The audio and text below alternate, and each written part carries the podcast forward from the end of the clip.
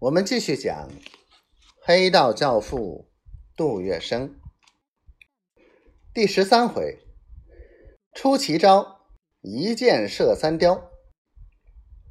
杜洪仁摆平麻烦事。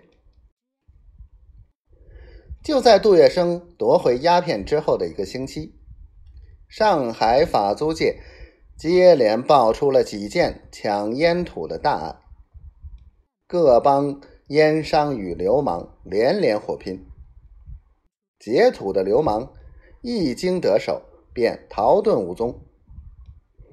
有的说是一批英租界的帮头，有的传闻是十六铺的黑道朋友，众说纷纭，搞得总探长黄金荣束手无策。黄金荣极为苦恼，生怕。这会砸了他的金字牌子。这天，黄金荣受了法普房的训斥，回家后对谁也看不顺眼，无缘无故的对着佣人大发脾气，骂这个是饭桶，骂那个是混蛋，一时把黄公馆闹得鸡犬不宁。林桂生见乱了家政，也不客气的顶撞起老公来。你今天怎么了？什么事儿犯了你，在家里耍威风？我心里烦死了。见了老婆，黄金荣却一下子软了起来。怎么回事？你说说，我听听。西探一号又要换人了。法租界闹抢大烟，普房见我半个月里摆平这件事情，有办法吗？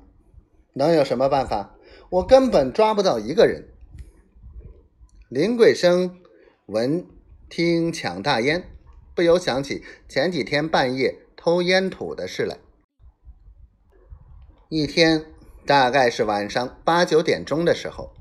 有人气急败坏的从外面跑来，报告林桂生，说是有一宗货装在一只大麻包里，已经得手，交给某人雇黄包车拖到皇宫馆里来了。谁知断后的人都到了，问外面守门的，运货的人却不曾到，可能是出了什么茬子，请桂生姐快派些人去查。林桂生一听，勃然大怒。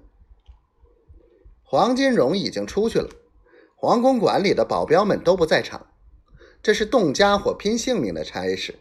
一般在家打杂做工的都面面相觑，不说一句话。一时找不到人，林桂生担心出大事，急得像热锅上的蚂蚁，团团转。后来还是杜月笙主动请缨，找回了烟土。